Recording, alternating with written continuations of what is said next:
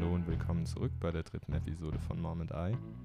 Diesmal begrüßen wir euch nach einem langen Wochenende und die Katja stellt euch dementsprechend auch nochmal kurz einen Halloween-Spot vor, den sie sich rausgesucht hat. Ja, ich habe mir ein paar Halloween-Spots angeschaut. Es gibt ja wirklich super viele. Ist ein wichtiger Wirtschaftsfaktor mittlerweile. Ich habe einen ausgewählt von Porter, sein Möbelhaus. Den fand ich sehr witzig gedreht. Er hat eine spannende, ein bisschen anheimelnde Musik. Ein Verkäufer geht durchs Möbelhaus und checkt, ob unter den Betten Geister oder Monster sind. Und jedes Bett äh, erhält dann einen Aufkleber, auf dem steht kein Monster drunter Garantie.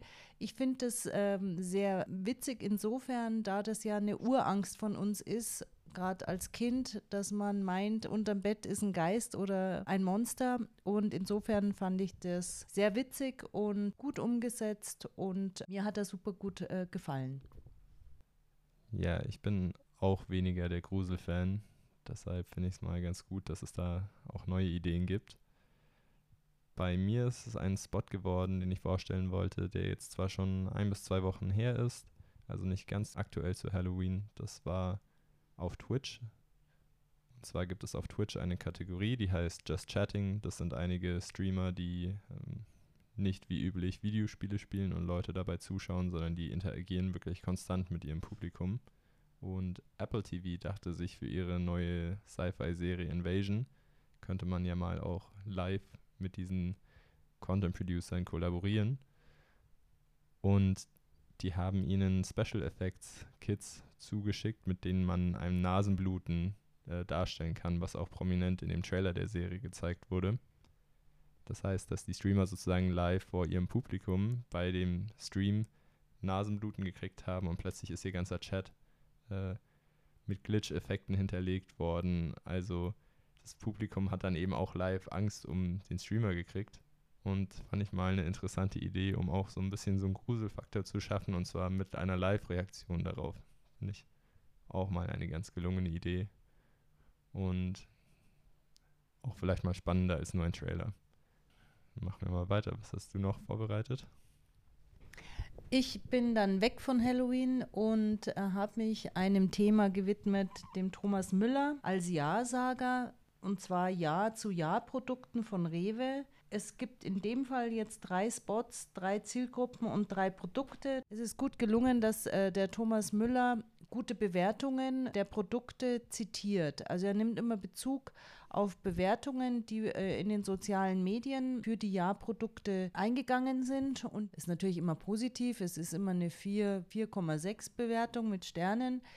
Ähm, es ist eine klare Botschaft, ein bisschen langweilig, aber meiner Ansicht nach dürfte das in der Zielgruppe oder in den unterschiedlichen Zielgruppen funktionieren, weil es ist einfach Lebensmittel und die braucht jeder und da braucht man vielleicht auch ab und zu mal nicht so ein Shishi oder eine ganz kreative Idee.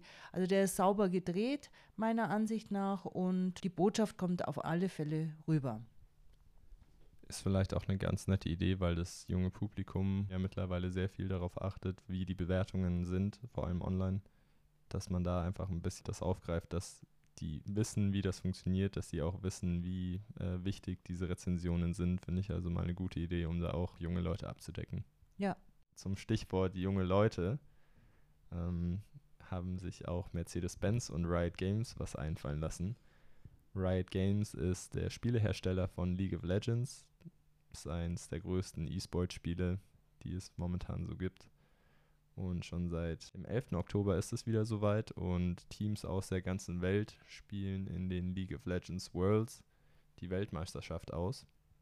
Und letzte Woche hat Riot Games dann zusammen mit Mercedes bekannt gegeben, dass es dieses Jahr, wie auch in vielen amerikanischen Sportarten, Championship-Ringe geben wird. Das heißt, der Gewinner behält zwar den Pokal nicht, hat aber als Erinnerung trotzdem noch diese Ringe.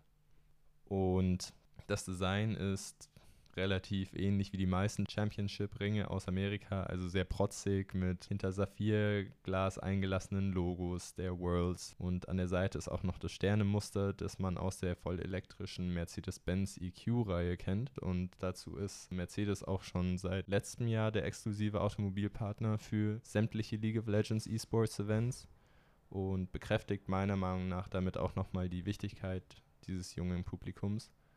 finde ich spannend, dass vor allem auch jetzt mit der Elektro-Reihe da Fokus drauf gelegt wird. Und hier auch noch als kleiner Reminder, nächstes Wochenende wird das Finale ausgespielt, höchstwahrscheinlich mit ein paar südkoreanischen Teams, was man gerade so erahnen kann.